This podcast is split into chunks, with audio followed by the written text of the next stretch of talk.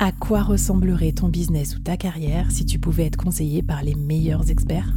Avoir un board de rêve pour t'épauler, disponible 24 heures sur 24 Je suis Flavie Prévost et ce board, je l'ai créé pour toi dans ce podcast.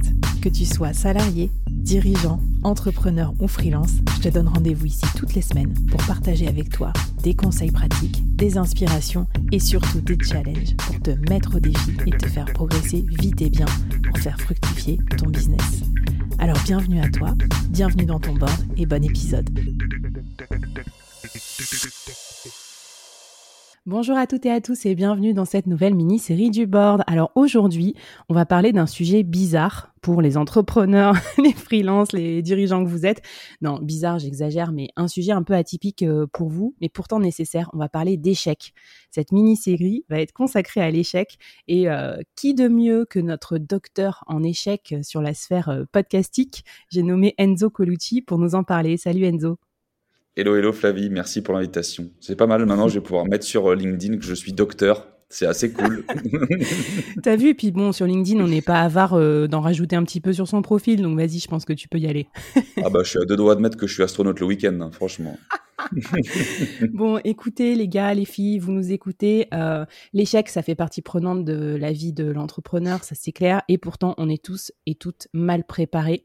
Donc moi, je voulais qu'avec Enzo, on regarde ensemble ben, quelques techniques, quelques approches pour mieux vivre l'échec. Parce qu'on a beau dire que c'est une étape indispensable, ben quand ça arrive, ça fait mal. Alors Enzo, euh, on va peut-être commencer euh, par, définir un peu ce que c'est, parce que toi, pour le dire aussi, tu as, créé Phoenix, un podcast où tu, parles d'échecs toutes les semaines, tu reçois des gens qui te racontent comment et pourquoi et, ils ont échoué et qu'est-ce qu'ils en ont retiré. C'est quand même pas banal. c'est quoi, toi, ta définition de l'échec, ton approche sur le sujet? Ouais, moi j'ai une définition de l'échec et après je vais la mettre en parallèle avec une définition euh, typiquement avec laquelle on nous éduque, définition du Larousse qui pour moi est totalement merdique. Je, je tease un peu sur celle-ci.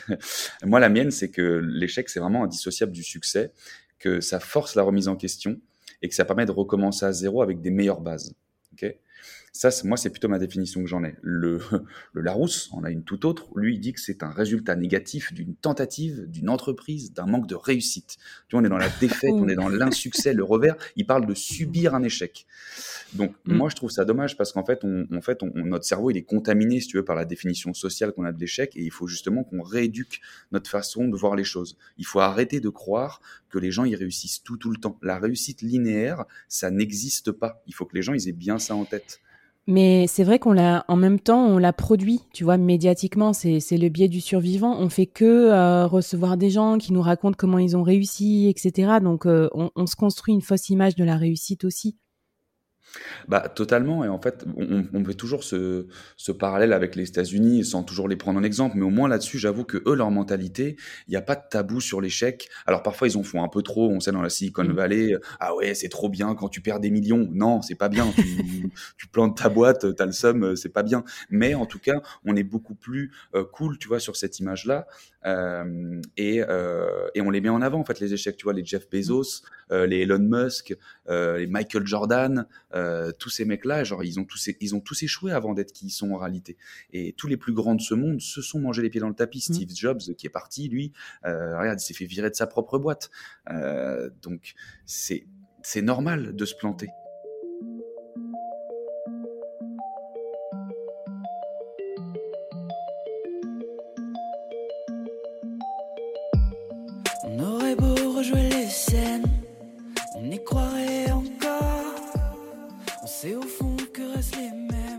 C'est ce que j'allais dire, et peut-être en intro, c'est bien de commencer par là. Presque limite, si on n'a pas connu assez d'échecs, c'est peut-être aussi qu'on n'a pas euh, assez pris de risques. Moi, je recevais euh, sur un, des premiers épisodes du board, l'épisode 8, la Cynthia, qui était une, ex de la Starac, et qui me disait, moi, je mmh. dis plus échec, je dis étape. Euh, voilà, elle l'a complètement intégré dans son process, et je pense que ça mmh. fait partie peut-être des choses pour, pour mieux le vivre. Qu'est-ce que tu voudrais nous dire peut-être Est-ce qu'on peut commencer par faire un exercice, Enzo, dans ce premier épisode pour commencer à, nous, à nous lâcher un peu sur cette notion d'échec, à, être OK avec ça, à commencer à se l'approprier? Ouais, euh, moi du coup déjà j'aime bien ce que tu as dit. Alors j'ai pas retenu le nom de la personne qui a, qui a, qui a, qui a posé sa définition d'étape. Euh, je rebondis avec une punchline de Necfeu que moi j'adore, qui dit que chaque peine est une étape à laquelle j'accède.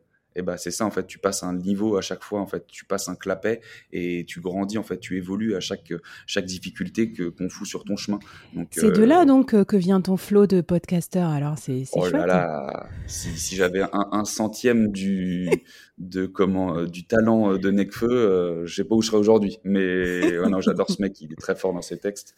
Et bon ouais, du coup un petit challenge, un petit truc qui est assez cool à faire, je trouve, c'est de se dire, de se poser la question. Moi, c'est la question du coup que je pose en fait dans mes podcasts à tous mes invités, et c'est pour ça que je les reçois, c'est de se dire, ok, toi dans ta vie, c'est quoi ton plus bel échec? Et tu vois, on donne ce terme aussi de d'échec de, de, de beau en fait. Quel a été en fait ce moment de ta vie qui a été peut-être le plus dur au final, mais qui t'a fait ressortir tellement plus fort où tu te dis si j'avais pas vécu ça dans ma vie, qui a été sans doute la période la plus sombre de mon existence, eh ben je serais pas qui je suis aujourd'hui. Donc se poser déjà cette question sur c'est quoi cet événement?